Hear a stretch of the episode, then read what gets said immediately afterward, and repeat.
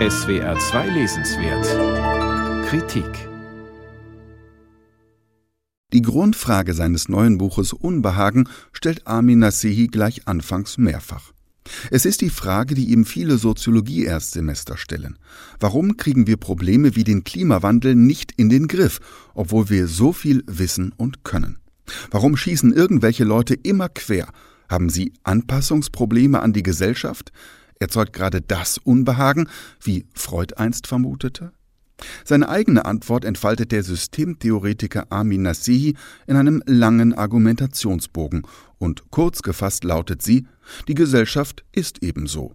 Sie ist kein Individuum, das nur einfach mal wollen muss, sondern komplex, gut in Spezialsystemen, die Spezialprobleme lösen können, aber schlecht, wenn es um vereintes Handeln aus einem Guss geht. Das zeigt sich insbesondere am Krisenmanagement in der Corona-Pandemie. Wir haben das nicht vergeigt, obwohl wir es besser könnten, sondern die Krisenhaftigkeit ist der Dauerzustand, sagt Nasehi.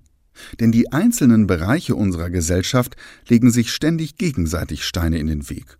Wenn zum Beispiel die Medizin den Total-Lockdown empfiehlt, tut sie damit dem Bildungssystem weh. Außerdem stehen sich die einzelnen Subsysteme selbst im Weg, Beispiel demokratisches System. Wie soll ein Politiker eine harte Klimapolitik propagieren, wenn er dafür dann abgewählt wird?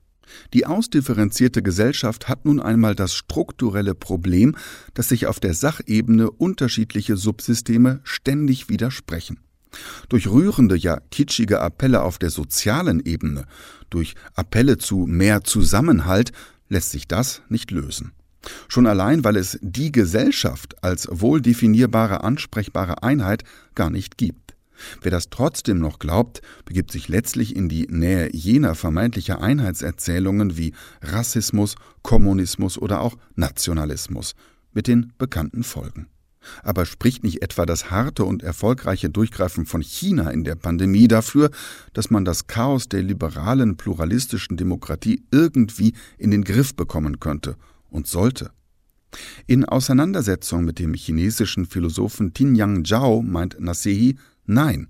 Schlussendlich müssten wir dann unsere Freiheit und unseren Rechtsstaat opfern, zugunsten eines Kollektivismus. Wir müssen leider einsehen, dass uns die Gesellschaft höchst selbst in der Demokratie bei Problemlösungen ausbremst. Nassehis Vorschläge am Ende sind ebenso abstrakt wie seine Diagnosen. Insbesondere für den Klimawandel schlägt er vor, wenn wir nicht die heiß ersehnte große Transformation im Stile eines disruptiven Systemresets hinbekommen, dann helfen nur die kleinen Schritte, die kleinen Anpassungen von Gewohnheiten im Alltag, eher Evolution denn Revolution.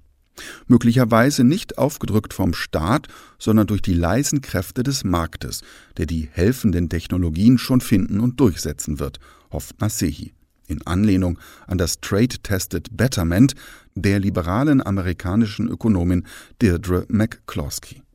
Statt durch rationale Appelle werden die Bürger dann eher in einer spielerischen Konsumlogik davon überzeugt, klimafreundliche Produkte zu nutzen. Hier heruntergebrochen klingt das fast wie ein Wahlkampfflyer der FDP.